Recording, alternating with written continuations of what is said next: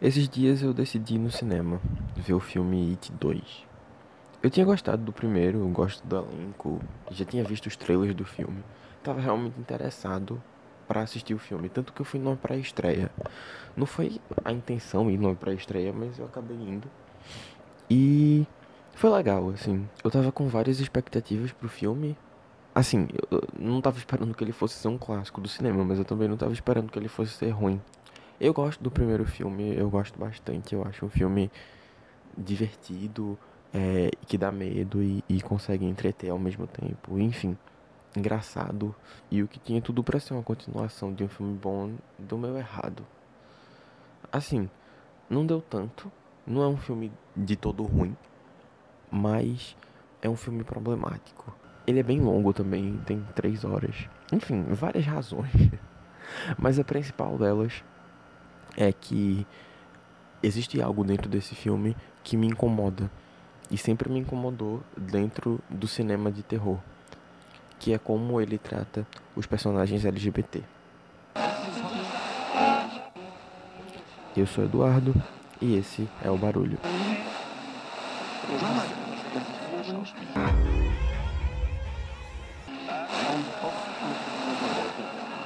Quando eu tava assistindo o filme, a primeira cena me incomodou bastante. Explicando um pouquinho do que é a primeira cena, um casal gay tá num parque de diversões, um deles tenta ganhar um brinde, consegue, acaba que ele dá para uma menina que não tinha conseguido ganhar um brinde e eles saem do parque felizes quando são encontrados por um grupo de homofóbicos que os agride. Numa cena muito, muito, muito gráfica em que mostra tudo da forma mais cruel possível. Quando esse personagem é jogado, o namorado dele vai tentar resgatar. Quando ele tenta resgatá-lo, acaba que o Pennywise já tinha pego esse personagem e mata ele. Vamos lá para trás em Hollywood, na década de 30. No começo de Hollywood mesmo. Existia uma coisa chamada Código Reis, que é basicamente um código de moral e bons costumes. Esse código dizia: não se produzirá nenhum quadro que diminua os padrões morais daqueles que a veem. Por isso, a simpatia do público nunca deve ser jogada para o lado do crime, do mal, do pecado. Apenas padrões corretos de vida devem ser apresentados, e que perversão sexual ou qualquer inferência a ele é proibida. Esse código, ele esteve em vigência em Hollywood dos anos 30, de 1930 a 1968, e basicamente regiu como a sociedade era retratada dentro daqueles filmes. Por mais que personagens LGBTs não pudessem ser retratados nos filmes, sempre existiram pessoas LGBTs e sempre existiu gente que conseguisse colocar esses personagens no cinema.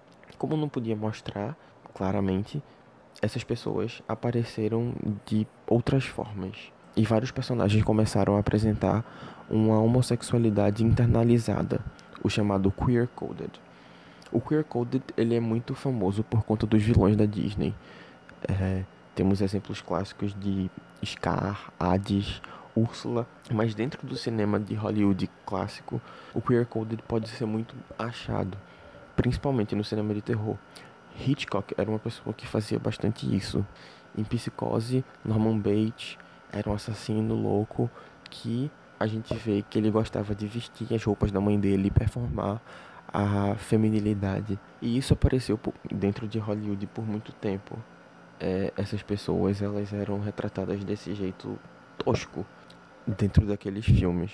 Quando esse acordo caiu, é, outros filmes começaram a ser feitos, dessa vez mostrando um pouco mais da sexualidade, da homossexualidade, da transexualidade, mas isso nunca foi visto de uma maneira positiva. O grande exemplo dos slashers, dos estereótipos dos slashers, onde o assassino corria atrás da busca pela moral.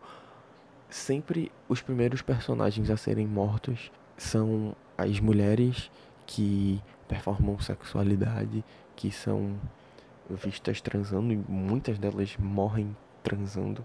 Enfim, a morte nesses filmes, ela sempre foi trazido como uma punição, por parte do da pessoa que está fazendo o filme e por parte do assassino para mostrar para o público que aquilo ali que estava acontecendo era errado, que aquilo ali não deveria ser feito.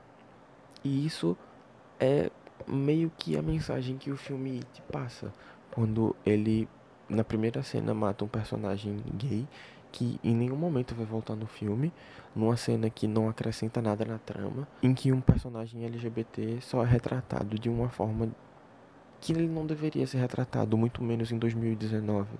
É uma abordagem retrógrada do assunto que faz a gente lembrar justamente de todos esses estereótipos e tudo isso que e todas as formas que os personagens LGBTs foram retratados em Hollywood e como a gente pode ver são retratadas até hoje, né?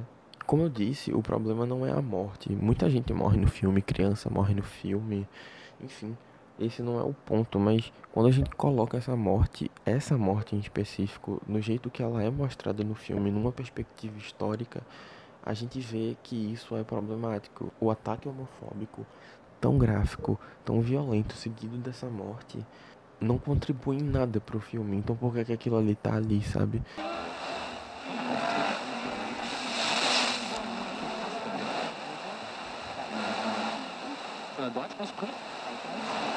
Enfim, esse foi o primeiro episódio do podcast Barulho. Obrigado a quem ouviu até agora. Eu não sei se isso vai ficar bom, eu não sei se eu vou publicar isso, mas se eu publicar, que bom que eu publiquei. Esse é um projeto que eu tenho já há muito tempo. E é isso. Se você tiver alguma sugestão de tema, alguma sugestão, algum feedback para o programa, para o formato, também pode me falar por lá. É, eu vou gostar de ouvir. É, espero que vocês tenham gostado desse primeiro episódio. A frequência que eu vou pro programar isso aqui provavelmente vai ser quinzenal. Então, talvez eu volte daqui a 15 dias. Nunca se sabe. Mas espero voltar.